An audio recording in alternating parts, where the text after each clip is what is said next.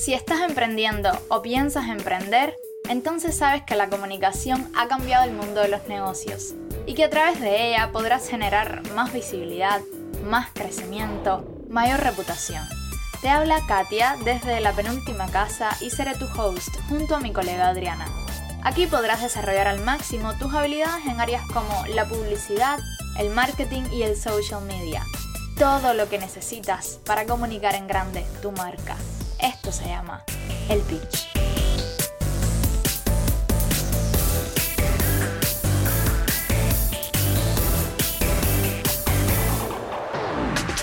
Hola Pitcher, qué bueno tenerte una semana más acá en el Pitch, este podcast que habla de emprendimiento y comunicación. Hoy con un invitado que yo creo que pensar en este emprendimiento es pensar en repostería deliciosa, es pensar también en fotos que te dan antojo y ganas de comer, es pensar también un poco en Instagram porque tienen una presencia interesante en esta red social. Y qué bueno que no tengo solo que pensarlo porque tengo delante de mí a su fundadora Sandra Camacho. Es la fundadora de Lola Café y también tengo a Diana Rita Cabrera, que viene de representante de BM, la agencia de comunicación que trabaja para Lola Café. Bienvenidas ambas, Diana y Gracias. Sandra. Para mí es un placer tremendo tenerlas en el pitch, porque además EBM ya estuvo en la temporada pasada con María y ahora volvemos a coincidir. Un placer enorme. Gracias a ti. Igualmente, encantadísima de estar aquí, la verdad. Sandra, el micrófono es tuyo cuando quieras para presentar a Lola Café y contarnos un poco de qué se trata y qué propuesta nos trae. Bueno, Lola Café es eh, un emprendimiento que surge por la necesidad de tener algo propio. Yo eh, anteriormente tenía una marca con mi hermano, la Burnett Brothers, que, que vendíamos igual dulces que no conservamos ahora mismo en lugar físico por razones ajenas a, nosotros, pero siempre teníamos la inquietud de hacer algo propio, o sea, de, yo por, mi parte y por la suya. Y bueno, eso evolucionó a, que yo hiciera la, la marca Lola Café y nada, el principal producto nuestro es el dulce. Independientemente de que, de que en el local también tengamos bebidas, tengamos helado, pero el, el, el- el producto principal nuestro es el dulce. Un dulce hecho con amor, hecho artesanal, respetando los estándares de calidad. Y bueno, enamoradísima estoy yo de...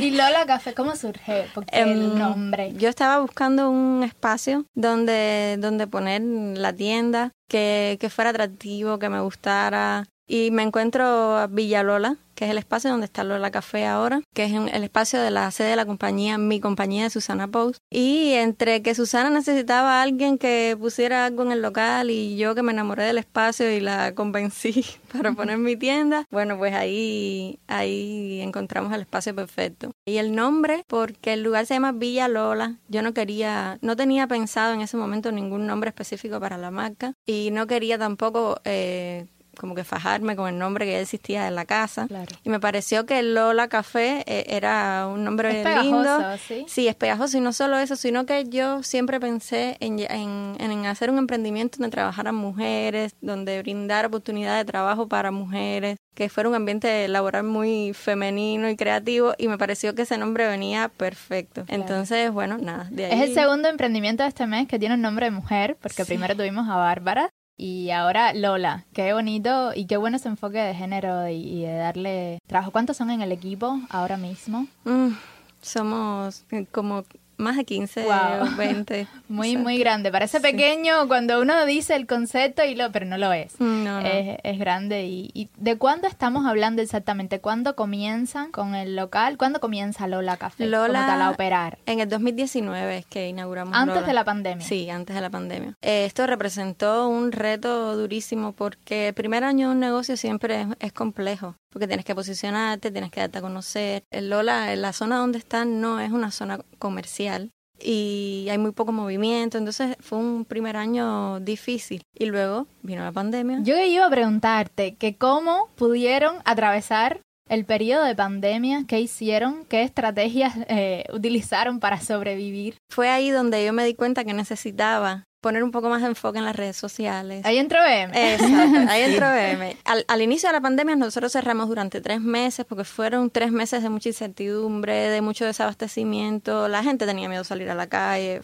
Fue terrible, bueno, todos lo sabemos. Y luego abrimos para no para dar atención directa al público, sino para vender a través de, de, WhatsApp, para venta en el local, pero solo para llevar. Y entonces nos vimos en la necesidad. Yo también, la pandemia comenzó dos o un mes después de que yo tuve mi bebé y entonces no estaba eh, mucho en, en, el negocio. Claro. Y eh, llevar las redes yo misma me parecía algo como para un poco conectarme más y estar más presente, pero eh, la verdad es que no lo estaba haciendo bien o no lo estaba haciendo todo lo bien que se necesitaba. Entonces decidí buscar ayuda. Claro, realmente uno piensa a veces que, que por entender las redes sociales puede trabajar profesionalmente en ellas, pero la realidad... Nada más equivocado que eso. Te puedo decir desde mi, desde mi experiencia que es un trabajo completamente aparte que tiene... Es un trabajo full time. Full time, exacto y, y que requiere de conocimiento y de creatividad y de tiempo, o sea, mis respetos, la verdad, es un trabajo fuerte. Diana, ¿cómo entra BM? Cuéntame un poquito. Ah, fue tremenda suerte, la verdad, que, que Sandri nos contactara. Con Sandri hicimos varias cositas antes de finalmente meternos en sus redes, o sea, le dimos como un, como un repaso completo a su negocio, a su visualidad, a la comunicación, como la estaba haciendo hasta ese punto, y evidentemente identificamos que había mucho que se podía hacer con poquitos pasos, ¿ves? Porque incluso siendo una repostería que visualmente es muy lindo, las cosas que hacen, ¿sabes? Las tortas, las cositas, es como ustedes acaban de decir, o sea, es todo una pincha aparte. Llevar las redes no es solo la imagen cómo la logras, sino cómo posicionas ese, ese producto. Y yo creo que ella decía ahorita, yo soy el típico ejemplo de que cuando empezó la pandemia me di cuenta que tenía que virarme para las redes y que las redes iban a ser mi principal fuente de comunicación. Yo creo que eso fue muy un acierto de ella realmente como, como emprendedora, porque además recordar que era una época en la que las entradas de ingresos para todos los emprendedores cambiaron. O sea, por lo menos tuvieron que considerar, ¿me quedo abierto o no me quedo abierto? ¿Qué hago con eso? No, hubo mucha gente que se paralizó. Y ahora por que mucho tiempo. se quedaron así, incluso gente que seguía operando, pero que no sabía cómo trabajar su comunicación entonces o cómo decirlo, porque bueno, cambié y a lo mejor ahora lo voy a hacer a domicilio, pero entonces la gente no lo sabe y cómo la gente lo sabrá y no, fue un poco incertidumbre porque tampoco sabías cuánto tiempo iba a durar la pandemia. Y lo cierto es que ahora que un poco se ha ido la pandemia en el sentido ese de, la limitación con la que vivíamos, los que lo hicieron bien durante la pandemia ahora están recogiendo los frutos porque tienen una comunidad que no dejó de existir, que no dejó de conectarse con ellos. Y entonces ha sido realmente tremendo viaje para nosotros evolucionando junto con Lola, porque Lola, ya te digo, durante la pandemia tú comprabas allí y te ibas, pero ya ahora en este minuto Lola tiene terraza, va a abrir un local en el Vedado, o sea, siguió creciendo como negocio acompañar eso de la comunicación para que la gente que no solo los conocía, porque si algo tiene Lola es que tiene una comunidad repitente, o sea, tiene mucho cliente que va por la calidad del producto, por ahí tú ganas gente, pero ha tenido mucha gente nueva justamente por las redes, justamente por, por la gente que ha visto en redes que existe Lola porque decía ahorita una cosa súper interesante, Lola está en un sitio que no es vedado, que no es playa Miramar, o sea, está en una zona que es muy bonito además que haya, apostado por esa zona, porque hay mucha gente que ahora está expuesta. Ay, digan la dirección para que... 31, 31 entre 56 y 54, donde está la popis roja así lindísima de Lucía Sabidia, que es una escultura así súper bonita, Villa Lola, es un sitio súper mágico, la verdad, muy lindo. Entonces tiene al café, la repostería y arriba la terraza ahora.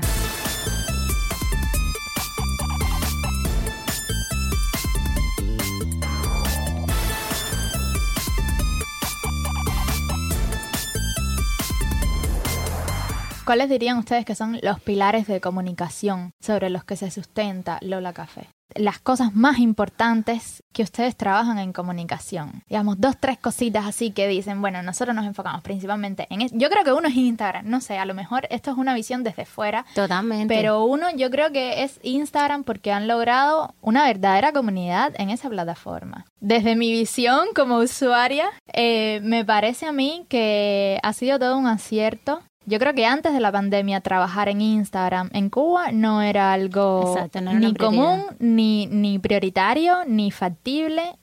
Y ahora, a 2022, hay una serie, sobre todo de emprendimientos que están logrando posicionarse en esa plataforma y tener un público fiel a través de ella. Instagram y Facebook, o sea, Lola tiene redes Instagram y Facebook y es muy curioso porque tiene audiencias similares pero con particularidades diferentes. Porque en Facebook la comunidad es un poco mayor, un poco más de la generación de nuestros padres, que se mueve mucho en Facebook, comenta muchísimo, consume en Lola. Y entonces está la generación de Instagram, insisto, son audiencias similares en los dos canales, pero en Instagram es un poquito más joven y un poquito más eh, participativa en términos de, de, los amiguitos que van con los amiguitos. O sea, si, si te pongo ejemplos puntuales de posts en los que interactúan más ese tipo de comunidad y para Facebook entonces más, ah, podríamos decir, otro tipo de productos incluso. Tú notas una cosa que se hace que es muy popular en Instagram, en Facebook puede funcionar de otra manera. Igual en Facebook funciona así. Ah, en cuanto a la comunicación, mira, desde el principio nosotros entendimos que Lola era un negocio que prestaba mucha atención a su diseño. Cada cosa que hace Sandra, cada cosa que se hace en Lola, se hace con mucho cuidado su manual de identidad, lo cual es una cosa muy rara en los emprendimientos cubanos. Primero que tengan manual de identidad y Sandra tiene uno bestial, no lo hicimos nosotros, es uno súper bueno, a partir del cual nosotros pudimos hacer cosas en las redes porque de ahí alamos eh, criterios mínimos de concepto, ¿ya? No solo de paleta de colores, sino de sus gustos y, y por dónde iba la marca Lola Café y lo que no se podía hacer. O sea, si, si para otros emprendimientos quizás el concepto es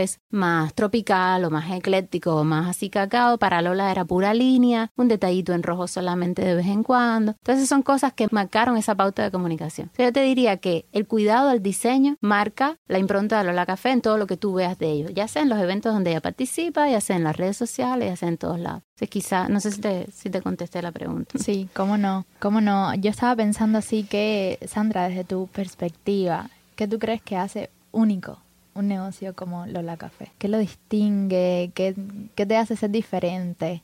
Yo, yo creo que, que, viéndote así, yo ya yo veo en ti esa particularidad, ¿no? Porque mucho de, del éxito o de hasta dónde llega un emprendimiento depende de esa visión emprendedora de la persona que lo pone adelante. Y muchas veces ese diferenciador está en la persona. En esa persona o en ese grupo que comienza y que lo saca adelante, ¿no? No sé si para ti funciona de esa manera, si ha sido importante importante el equipo de trabajo. Claro que sí. muy. Sí, sí, muy importante. Bueno, lo que, lo que marca, sí, eh, lo, que, lo que puede marcar la diferencia de un emprendimiento y de otro es la manera en la que tú creas tu producto, que sea con respeto y siempre siguiendo una línea. tú puedes tener un catálogo enorme de productos, pero que siempre sigan la misma línea, que siempre sigan los mismos estándares de calidad, eh, la misma forma de la elaboración en caso de que sean eh, productos de comida. Y lo que me preguntas acerca del equipo de trabajo para mí ha sido súper importante. Por Lola han desfilado muchas personas. Muchas, porque uno de los retos que nos hemos, con los que nos hemos topado ha sido eh, lograr tener un equipo de trabajo que dure tiempo. O sea, yo tengo una persona que trabaja conmigo, que es mi mano derecha, que es la administradora de Lola, que es Heidi, que ella, y yo estamos conectadas todo el tiempo y ella es como que la ejecutora de todas mis ideas y de todas las cosas que se me ocurren y la que está más presente ahí. Y luego nos hemos encontrado eh, que han pasado un tiempo y luego vienen otras, pero siempre nos encontramos con un grupo de personas que se comprometen mucho con el negocio, que entienden de lo que va y hacen un trabajo maravilloso. Y eso... Eh, ¿Cómo conseguir mantener esos estándares de calidad en una situación tan complicada eh, con respecto a la crisis que hay en Cuba, por ejemplo, el déficit de materias primas? ¿Cómo mantener a flote toda esta infraestructura y esos estándares? eso ha sido terrible. Yo me imagino que esa es un poco la pregunta mío. Sí. sí, yo creo que se trata un poco de a lo mejor sacrificar ganancias, sacrificar eh, variedad por mantener a lo mejor no 100 productos pero 20 decentes. Y que no estés ganando mucho dinero, estés ganando algo, pero que tu negocio siga funcionando, que tus trabajadores eh, se sientan motivados por el por, por, lo que tú creas y por lo que tú pagas por lo que por su trabajo y que el cliente reciba aunque sean pocos productos, pero eh, en forma, como debe ser. Es, complicado. Es, muy complicado, sí. durante la pandemia fue complicado, pero ahora sigue siendo complicado. Sí, a ver, nuestro yo he cambiado eh, a medida que han pasado estos tres años he cambiado. Eh, eh, Lola ha tenido que modificarse a las condiciones. Yo empecé con una idea y ahora tengo otra. Y esta idea que tengo ahora creo que es la que, la que va a continuar durante el tiempo. Eh, de inicio yo me enfoqué mucho en el local, en la venta en el local, en que la gente fuera, consumiera, en tener un menú no solamente de dulces, sino de tipo de, cafetería, de sandwichería, comida ligera, saludable. Y,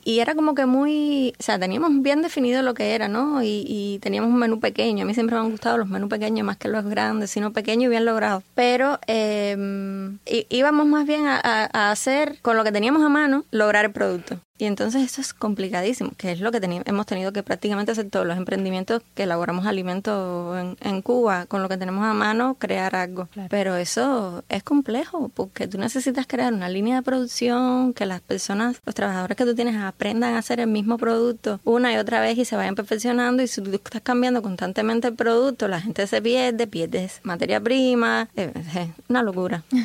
Entonces me he enfocado un poco más en hacer una línea de productos más pequeña. Ahí está la clave del éxito. Exacto. más pequeña, pero que siga los estándares de calidad y, de respeto. Ahora, a eso, a eso le voy a agregar dos condicionantes más. ¿Es difícil emprender en Cuba siendo mujer y siendo mamá? Súper, súper difícil. Es, es, es otro reto. ¿Qué, ¿Qué obstáculos te ha traído?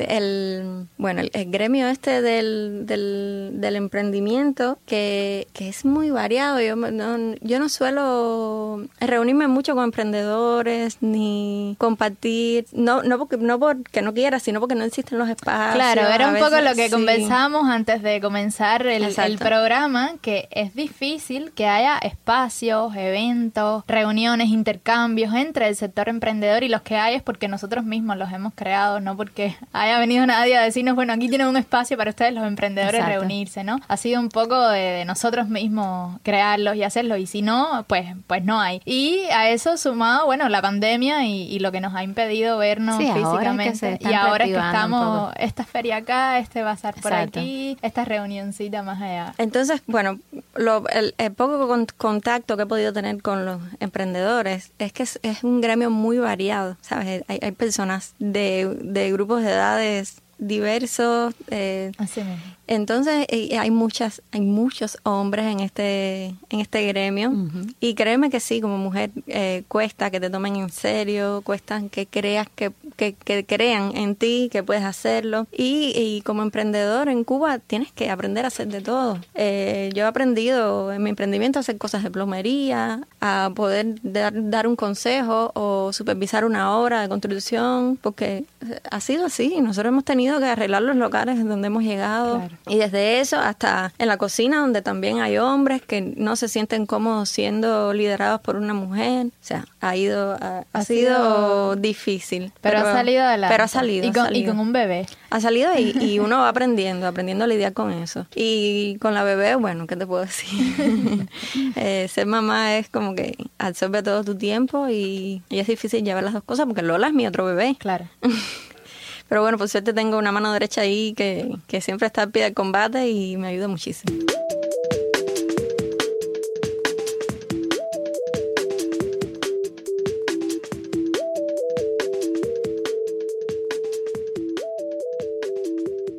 Realmente es admirable. Yo le quiero preguntar a las dos, porque las dos tienen su área de expertise, así que yo, una pregunta para cada uno. Te pediría a ti, Sandra, que me digas un consejo que darías a personas que quieren emprender o que están emprendiendo y todavía no han llegado a donde quieren. ¿Qué tú les aconsejarías desde tu experiencia con Lola Café? Bueno, yo recomiendo siempre hacer una lluvia de ideas, sentarse, hacer mucho trabajo de, mesa, por decirlo de algún modo, pensar siempre las cosas antes de hacerlas, no tirarse a lo loco, porque ya me ha pasado que lo he hecho. Pensar en todas las los elementos involucrados en, lo que tú decides hacer. No, por favor, no olvidarse de la contabilidad y de la economía, muy importante. Se los digo por experiencia también, porque uno se enamora de los proyectos y, y echa todo para adelante y bueno, vamos a ver si funciona y esto tiene que funcionar y se olvida de, la, de los números. Ay, no, después. exacto, los números después y... después yo veo eso. Y es muy importante desde el inicio tenerlo como, como un pilar. Y bueno, o sea, no rendirse. Ese consejo principal, no rendirse porque se, van a presentar las adversidades, se, van a presentar muchas adversidades, pero se puede, se puede. Bueno, Diana, voy a ti. Cuéntame. Cuéntame tú. ¿Qué consejos darías a los emprendedores con respecto a su comunicación digital y a sus redes sociales? Porque vemos muchos emprendimientos que realmente están intentando, están intentando trabajar su comunicación. Yo sé que es una pregunta grande, pero bueno, eh, un consejo eh, pequeño que, que, sea como el, el, el, paso a paso y que al menos los oriente, porque sí que es verdad que vemos mucha gente fallando en las redes sociales y que están intentándolo, pero aún así no consiguen tener el resultado que esperan y que muchas veces las las redes sociales o, en general la comunicación digital es el único espacio que tenemos los emprendimientos. No tenemos mucho acceso a medios de comunicación, no tenemos mucho acceso a espacios físicos, a una valla, a un no sé qué, o a un material publicitario que se pueda poner en televisión. No tenemos ese tipo de recursos en Cuba. Entonces, la comunicación digital viene siendo nuestro principal o nuestra principal herramienta de comunicación, de, de, trabajo y de cercanía con, con los públicos, ¿no? Entonces, por ahí... Yo creo que lo has dicho tú súper bien. Ustedes, sí. ¿Cómo ustedes logran o, qué consejo darías para que otros emprendimientos puedan lograr un trabajo acertado? Bueno, Igualito que Sandra sugirió no subestimar la economía y que los números te den y tener todo bien claro desde el inicio y no improvisar a la hora de emprender tu negocio, vamos a hablar el negocio como tal. Tampoco subestimar la importancia de la comunicación en un país que como tú dices no tiene publicidad pagada posible ni digitalmente ni, ni en medios tradicionales. Entonces, las redes sociales, tu, tu identidad, tu imagen en todos los espacios donde tú estés, tu networking, todas esas cosas no las subestimes. La comunicación es toda una industria que tiene aspectos, que en Cuba tiene además una facultad, que hay mucha gente saliendo de esta facultad maravillosa donde estamos, por cierto, y que me encanta que estemos aquí. Entonces, sí hay canales donde los emprendedores pueden empezar a informarse mínimamente, como La Penúltima Casa, como EBM, que tiene blog, que tiene redes, que saca consejería, que saca ideas, que por lo menos te expone a cosas que se hacen fuera de Cuba, ya, como Nevolution, incluso puedo mencionar, que saca también tips súper buenos de comunicación. Entonces, consejo súper resumido para emprendedores, no solo de lo que se hace desde Cuba o los aspectos poquitos que hay en Cuba, poquitos no, hay unos cuantos la verdad, expónganse a la visualidad que aspiran de negocios similares en el mundo, no para frustrarse, sino para inspirarse de las cosas que se pueden hacer bien aquí y no subestimar las redes. Yo insisto mucho en eso. O sea, las redes bien llevadas orgánicamente es la manera más directa de llegar a las comunidades en Cuba ahora mismo y sí es posible llegar a esas comunidades haciendo bien las cosas, ¿no? Ya no me voy a meter aquí al máster de, detalle de las redes cómo se llevan, pero sí que sí que les recomiendo informarse y abrazar la comunicación como un pilar, igualito que abrazas la economía de tu negocio, igualito que, que abrazas que las materias primas estén donde tienen que estar. La comunicación es como único, la gente va a saber que tú existes, que haces cosas maravillosas, que tienes buenas intenciones, es como único, la verdad. Claro. Déjenos rapidito los canales por donde podemos encontrar a Lola Café, todo, todo lo que tengan. Lola Café Ave 31 en Facebook y en Instagram. Lola Café Ave 31. Ah, YouTube también. Ay, Dios santo. Realmente lo que estaba pensando era pasarte el, el link de, de Lola que tiene ahí todas las cositas y ahora Sandra está, es youtuber. Resulta que Sandra es youtuber. Hace como pero tres cuéntanos, pero ¿cómo, ¿cómo se me pasa eso? Cuéntanos un poquito. sí, cuenta, cuenta. Sí, bueno, eh, fue a base de, convencimiento. Yo vi que estás poniendo recetas. Tiene que ver con eso. Sí, sí. Eh, bueno, fue, como una evolución de, la, de las redes de Lola. Y, mm, Diana y María me recomendaron fuertemente de que abriéramos un canal de YouTube. Porque además ellas saben que a mí me gusta la cocina, que me gusta enseñar, que ella tenía videos eh, yo misma ahí en la casa con la niña, qué sé yo. Sí. Y, y nada, y, y, lo decidimos, me decidí. Que yo soy súper penosa y, y jamás pensé que, que podía yo hacer eso, y pero... A ver, sí, no, y desde el punto de vista estratégico, YouTube empezó a crecer la audiencia dentro de Cuba al, al consumo de contenido audiovisual, a pesar de que gasta más datos. Hay mucha gente en YouTube, hay muchos cubanos en YouTube. Y en el mundo, durante la pandemia, el boom de los videos y de los canales para recetas nos parecía como una ecuación así perfecta. Pero Sandra, tienes que estar si tú tienes recetas espectaculares. Además, Sandra es muy bonita en cámara, o sea, súper foto, y en la vida real también, pero en cámara.